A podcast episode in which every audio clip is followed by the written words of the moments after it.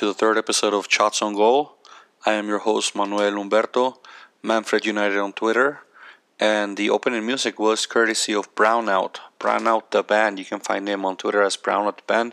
Their song called Olvídalo We'll close out the podcast with their song.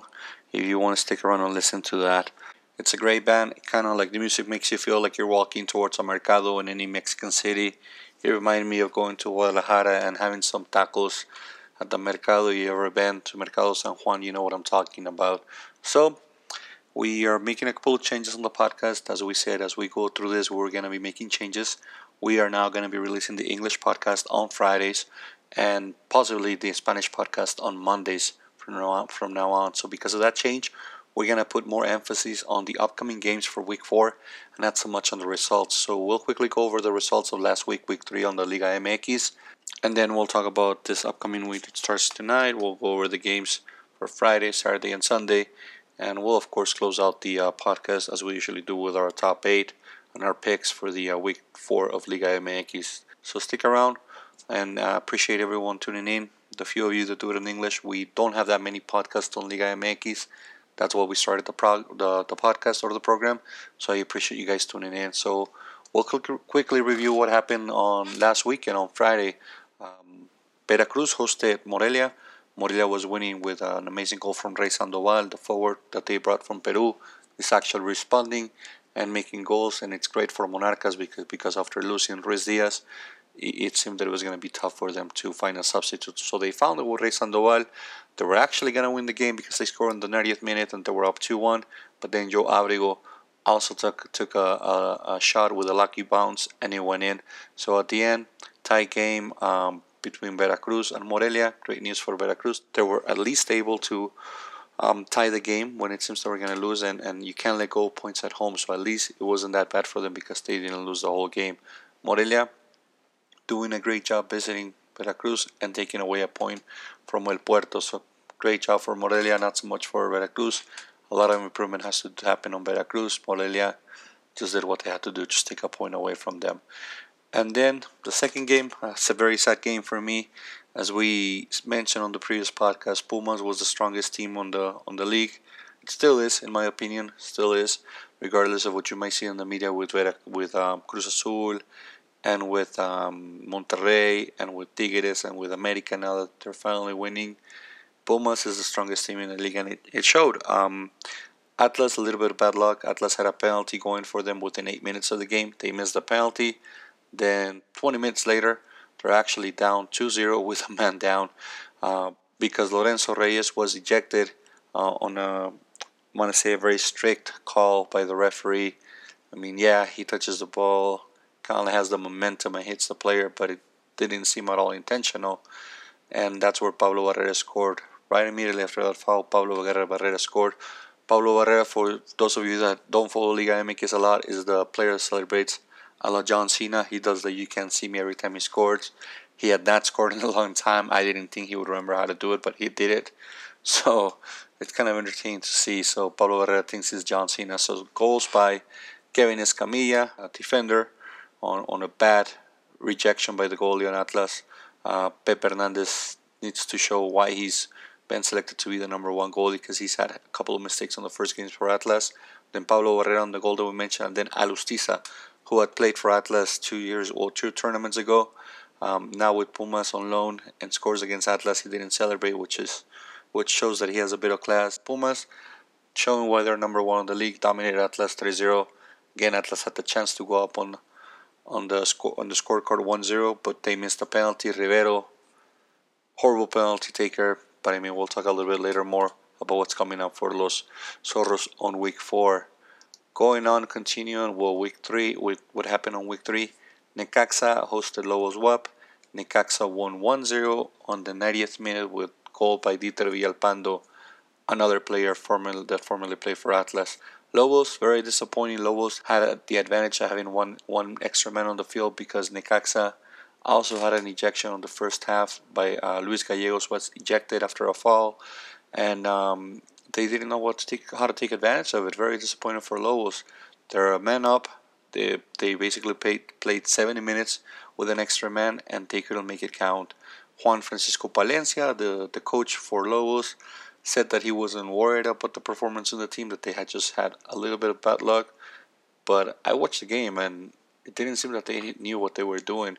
Very disappointing visit for Lobos, especially when when you get that type of advantage of a man up for 60 minutes, 70 minutes almost, and you still lose the game on the last minute. So great job for Necaxa, Michel Leaño, the guy that we talked about, that is the friendly coach.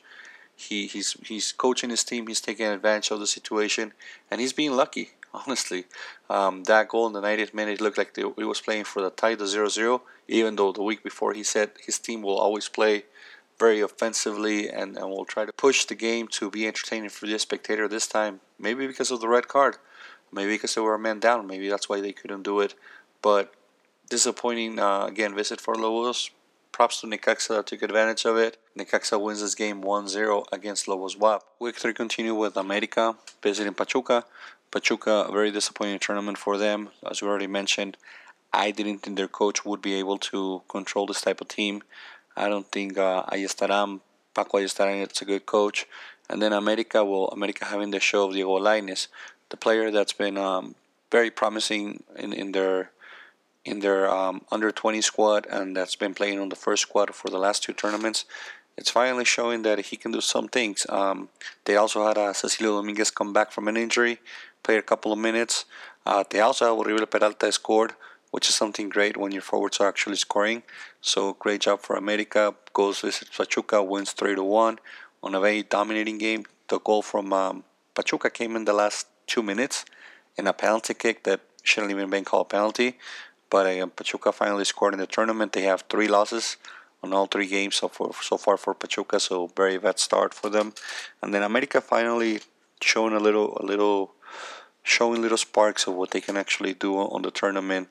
Again, with uh, Oribe Peralta scoring, Lainez scoring two goals, and uh, Cecilio Dominguez coming coming back from the injury on his mouth and playing a couple of minutes in place of Roger Martinez. Roger Martinez didn't do much this tournament, this game, that is, but still a good win for America. So congrats to all the America fans, and hopefully they'll continue the trend or the uptrend that they've been having. As we continue to week three, the game after that was Cruz Azul hosting Tigres. Cruz Azul hosting a Tigres side that did not have Andre Pierre Gignac. Gignac had a stomach virus and did not make the trip to Mexico City, and he not he did not play. Obviously, when you don't have your best man on the field, when Tigres has been playing for the last six, seven, eight tournaments with Gignac on the field, and everything revolves against him. Kind of like how Barcelona does with Messi. Um, Tigres is a team that plays for Gignac, and when you don't have Gignac on the field, it's it's a it shows, and it's very difficult for Tigres to maintain a, a constant offensive set play without the main guy. Cruz Azul took advantage of it. Cruz Azul scored with a goal from Roberto Alvarado, one of the guys that they signed up on the summer. This kid Roberto Alvarado, he's gonna be probably on the national team pretty soon. He already played with the under 22 and the under 23 Mexican squad. He's nicknamed El Piojo. I doesn't look like Piojo Herrera, but uh, I guess some somewhere somehow when he was going through the youth process, someone called him Piojo, and he stick with him. So Piojo scores on a nice play by Elias Hernandez, another player that's been responding and has been showing good things for Cruz Azul. Cruz Azul takes advantage regardless of how bad the field is in Azteca because the field in Azteca right now it's unplayable. You cannot have a good soccer match in there. Cruz Azul still three for three, making it count. Tigres loses the first game of the uh, the tournament, but again it was without Gignac, so I think that had some influence. Continuing with the uh, games that happened on Saturday, we had a Monterrey uh, hosting Querétaro.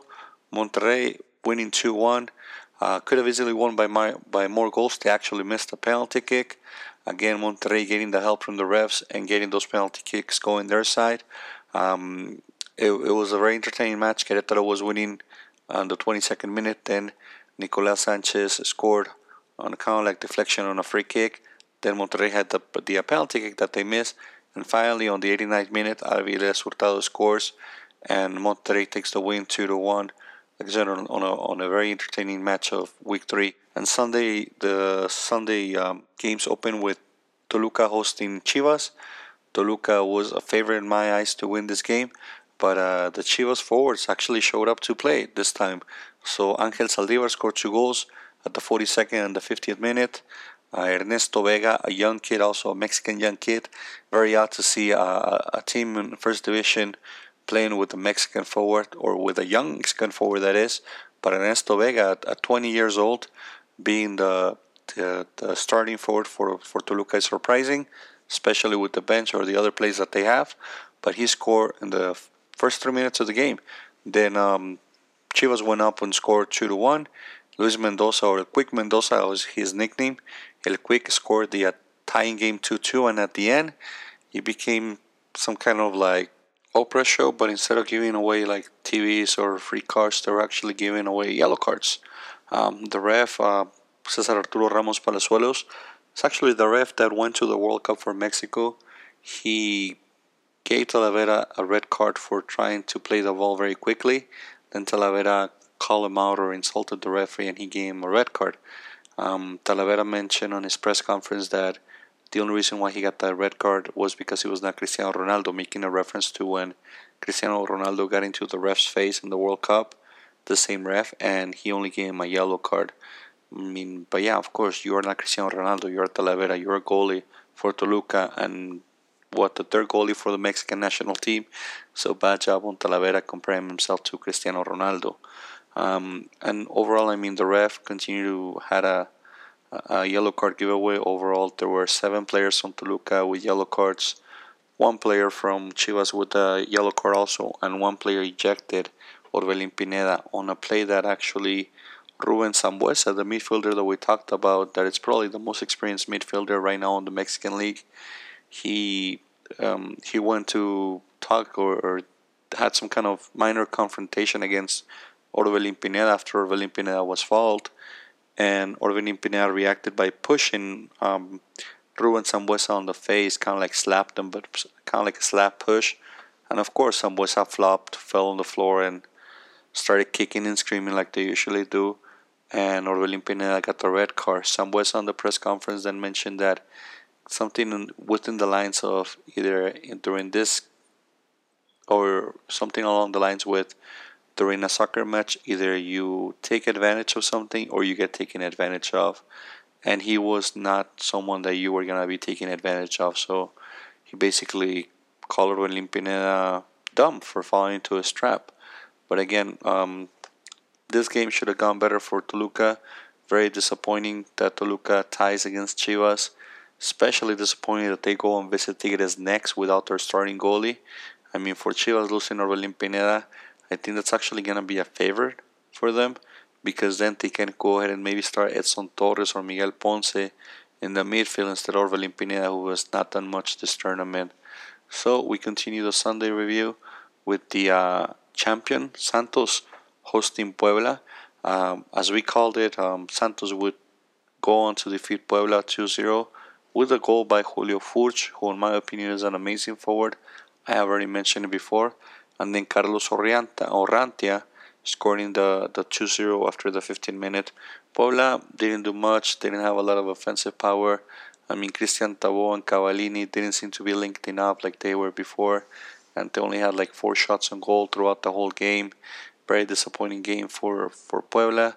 Very good game for Santos, but as it turned out to be, I guess there were it wasn't all good things or the grass is not always greener on the other side because Wednesday Santos fired their coach not because of a loss, not because of um, having a bad tournament start, but because of having some kind of conflict with some of the players in the field and with his assistant coach. So rumor has it that um, his assistant coach was basically colluding with some of the players to try to get rid of him, and um, his assistant coach Leandro Cufre was the uh, conflict with them, and he was actually siding with the players. There was some kind of division in the locker room, and some players were siding with Siboldi, some players were siding with Leandro Cufre, the assistant coach. And when Roberts, uh, when Dante Siboldi was called into a meeting, he basically quit. He told them if they were not gonna, if they're gonna question his authority or his integrity, that he would just rather quit. Santos took him up on his offer, and he's no longer a part of the organization. Looks like Santos is going to have Chava Reyes, also a former coach in Liga MX, to continue coaching the project. they got rid of uh, Leandro Cufré, and the uh, player that was in conflict with them has also been apparently suspended internally, so he might be fine. But not good news for Santos for their upcoming game. And then to close out the week, it was uh, Tijuana hosting León. León visiting Tijuana. Uh, it was a tie game, 1 1. León, one of those teams that couldn't take advantage also of having an extra man on the field for over 60 minutes. Well, actually, for about 45 minutes, too. I mean, Luis Chavez from Cholos was ejected at the 38th minute. Then León would actually go up on the score at the uh, 52nd minute with a goal by Walter Gonzalez. And on the 73rd minute, Luis Fuentes, uh, a defender by Cholos, would tie the game, and that would be the final score. As we mentioned, Tijuana in set pieces was going to be very dangerous. Um, Leon, very disappointing. I mean, they couldn't come up with the win. Uh, Mauro Boselli again did not score. Walter Gonzalez, the other forward, did score. Um, Jairo Moreno played against his former team just a couple of minutes, but it's not the same Jairo. Seems that he's older now, a little bit more slower than um, than what we used to see in him before when he had a when he was a very dangerous forward with Cholos now playing for Leon. Um, did not show much. So that was the end of the week after the uh, week three with this uh, final standings.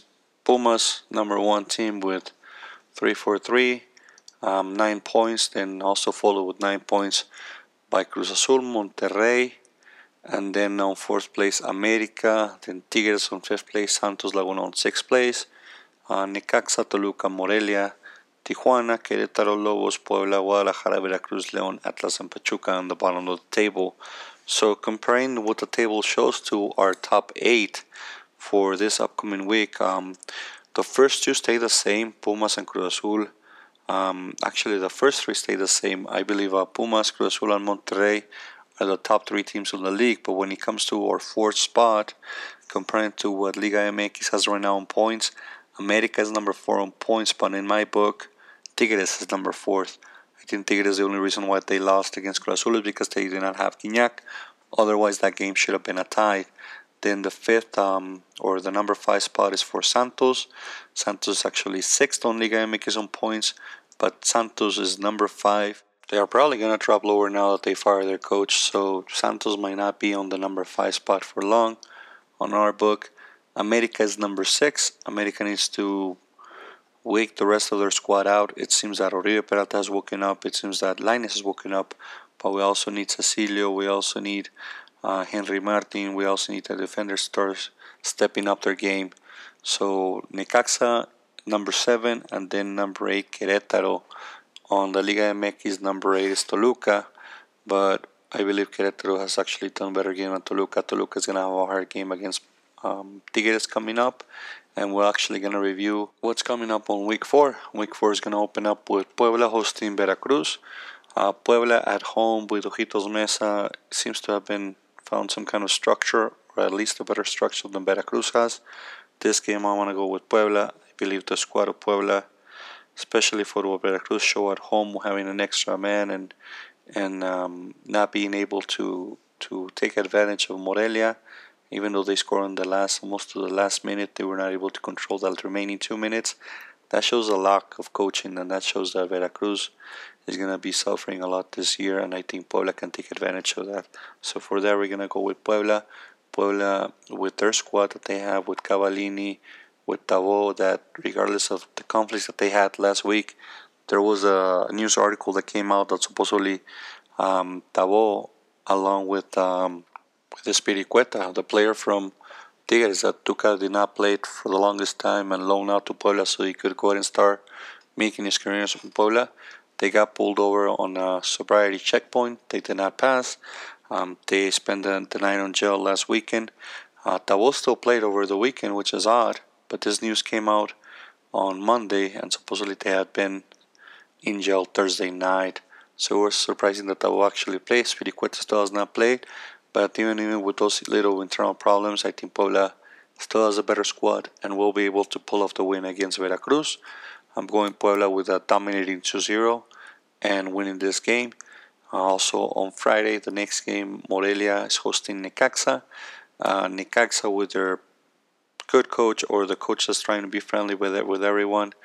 Um, he went on this last game, the Copa MX, he's on his press conference after he left.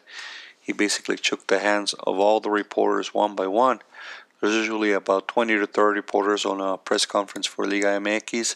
So Michel Leaño trying to build up his reputation, I guess, or, or taking on, on someone's advice, decided to, ch- to say bye to all the uh, the press reporters one by one.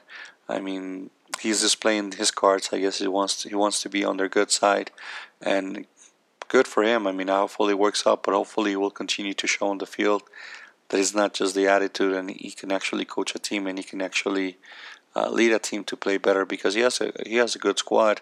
Morelia, on the other hand, coming from that tie in Veracruz, tie in the last minute, Morelia with Rey Sandoval scoring goals. I mean, this is gonna be a, it should be a good game, especially for what they have been saying, or the Necaxa coach has been saying that he's gonna try to make every game entertaining. So if the game goes to be entertaining, I'm gonna go with a with a two-two tied between Morelia and Necaxa on this game. I think Morelia has uh, with Rey Sandoval can score a couple of goals. I think Necaxa with their little mini Chile national team that they have could also score a couple of goals with Avila. Um, so I mean, it should be an entertaining game, especially if Leaño says he's gonna play his team the, the way he's been saying he's gonna play it. Then the games continue on Saturday. Uh, Lobos hosting Atlas. This is a game that I'm looking forward to. Hopefully, this is the first game that Atlas is able to win because the Lobos squad is very weak. Um, so Atlas should really take advantage of this. Atlas already showed some improvement on Copa. They tied 2-2 against Cruz Azul. Rivero finally scored. Uh, BUAP is not playing Copa, as we mentioned, because of their economical problems. They could not play Copa. So oh, this is a game that Atlas could win. This is a game that it's either now or never. I also think that if Atlas does not win this game, um, they might fire their coach, and they will probably go after Siboldi now that he's available. Especially with Marquez now being the, the sports director for Atlas, which is a position that I don't, don't really understand. I don't know what his responsibility is, but uh, he might have some saying on hiring players. He said he wanted to make Atlas the the, the same way as Barcelona was, and have a couple of uh, youngsters come up again, just like he did, like Guardado did, and and build up Atlas from from his reserves.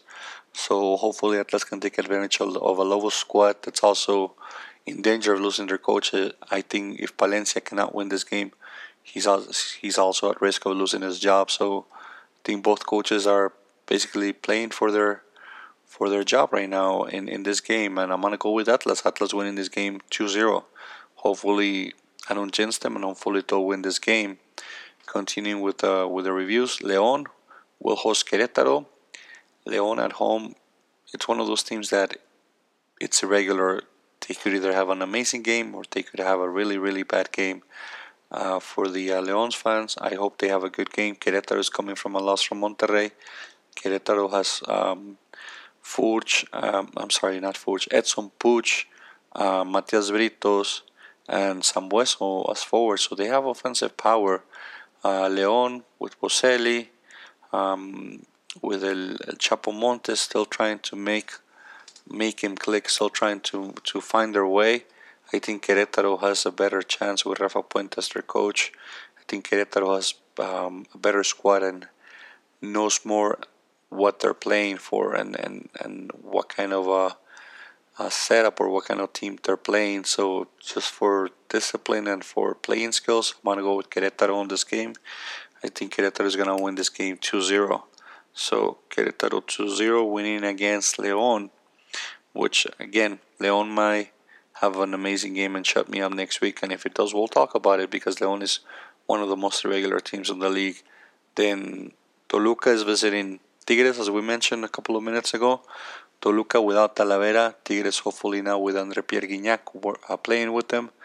Um, this is a game that without Talavera, with Sambueza now on the eye of the refs after what happened on his game against Chivas, it's not going to be as easy for him to get all those calls that he gets. So in this game, I'm going to go with Tigres winning by just a bare minimum 1-0. Although Toluca usually when they visit Tigres take take on more goals.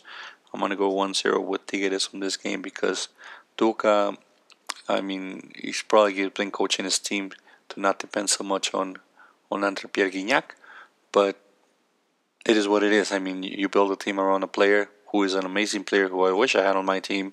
So this time, if they have him, if he's has fully recovered from from his virus infection, he, he should be able to make a difference and score the, the winning goal for for Tigres against Toluca.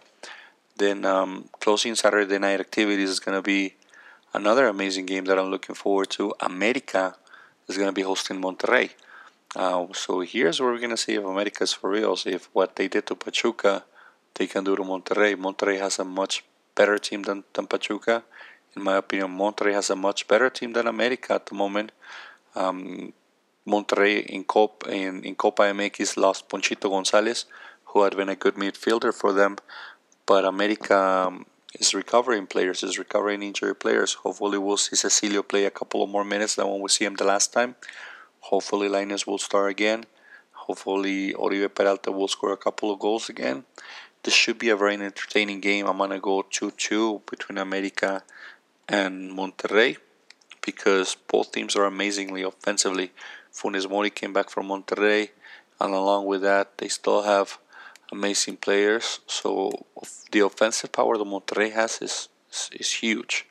Um, again, Pizarro still has to make a difference on the midfield.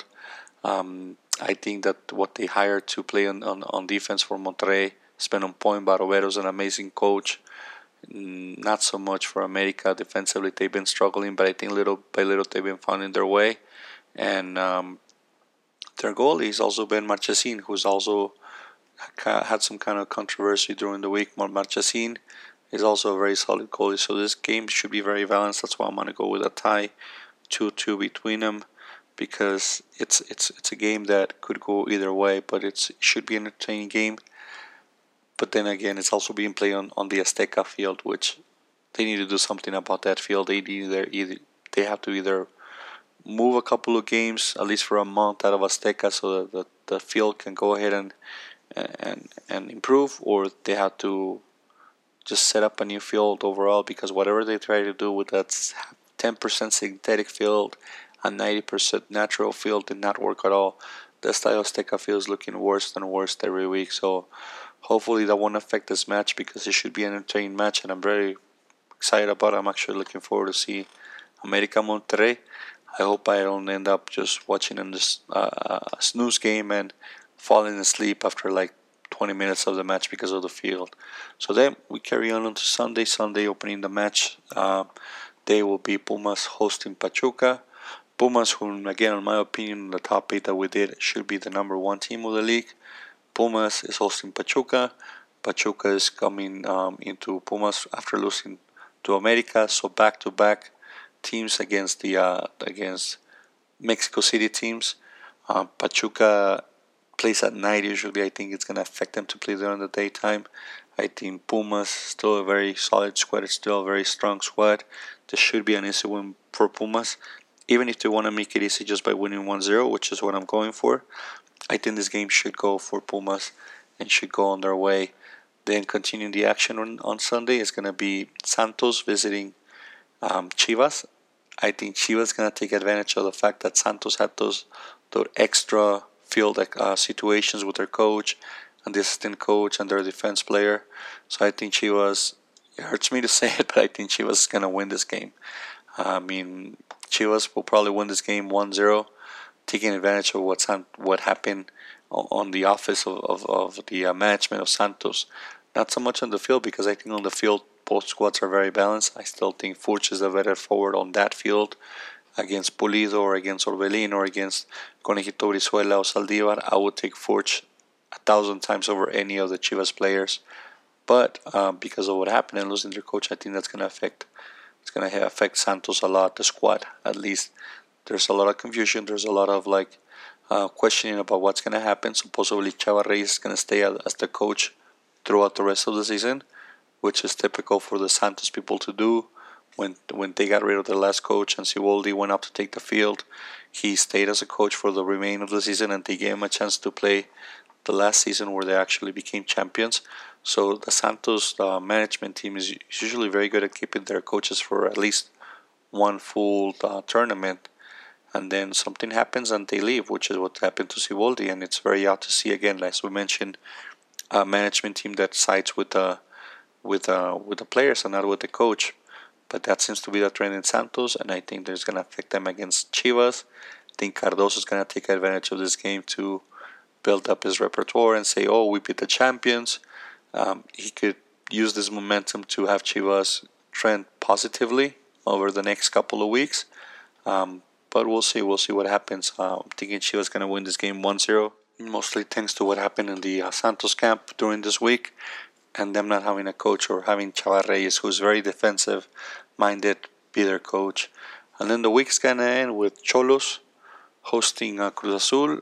Cruz Azul visiting Xolos, Cruz Azul with their squad, with Caraglio, with um, Elias Hernandez, with uh, El Piojo, with Cauteruccio. So I think there's a lot of competition on that team. There, I think there's a lot of good internal competition on that team, and that's only going to continue to make Cruz Azul stronger. Cruz Azul should win this game against Xolos. Um, Xolos at home usually is very strong, and Xolos at home usually has a good crowd behind them. But I think Cruz Azul is a very good team, along with Pumas. Cruz Azul and Pumas are my top two teams for, for this tournament right now, so far, um, until we see differently. This is a match where Xolos needs to take advantage that they're at home to to make an impact on the league and, and defeat Cruz Azul. If Xolos is able to defeat Cruz Azul, Xolos automatically will move up into my contender list just because of the, the, the home field advantage that sometimes they do have and because of the set pieces that we talked in the past. Xolos is one of the teams with uh, Diego Cocca that probably plays better the set pieces in Mexico than anybody else. So if they can get a couple of corners going their way, a couple of free kicks, this game might be entertaining. But I'm still going to side with Cruz Azul winning this game 2-0 against Xolos. Um, Xolos went through a lot of changes on the summer. They let go of a lot of players. They kept a very few players from their previous squad. And I think that's going that's to affect them on the long run. So that's why I'm going to go with Cruz Azul, who, who I think right now, if they're able to take advantage of, of what's going to happen between America and Monterrey, where they're probably going to tie. And, and also Pumas, I mean, Pumas is hosting Pachuca, so I don't think Pachuca leaving any points on the table for, or I'm sorry, I don't see Pumas leaving any points on the table for Pachuca to take. So I think uh, Cruz Azul and, and Pumas will continue to be the top two teams in the league. We'll wait to see what happens with between Tigres and Toluca, but um, that's what we see the the week four coming up. I do appreciate you guys tuning in to listening to the podcast. We're going to close out with our friends from um, Brownout and their song Olvido. Um, like we said, if you want to follow Brownout, look him up on uh, Twitter on Brownout Band. You can also find him on brownouttheband.com. For us, you can follow us on Shots on Goal MX on Twitter.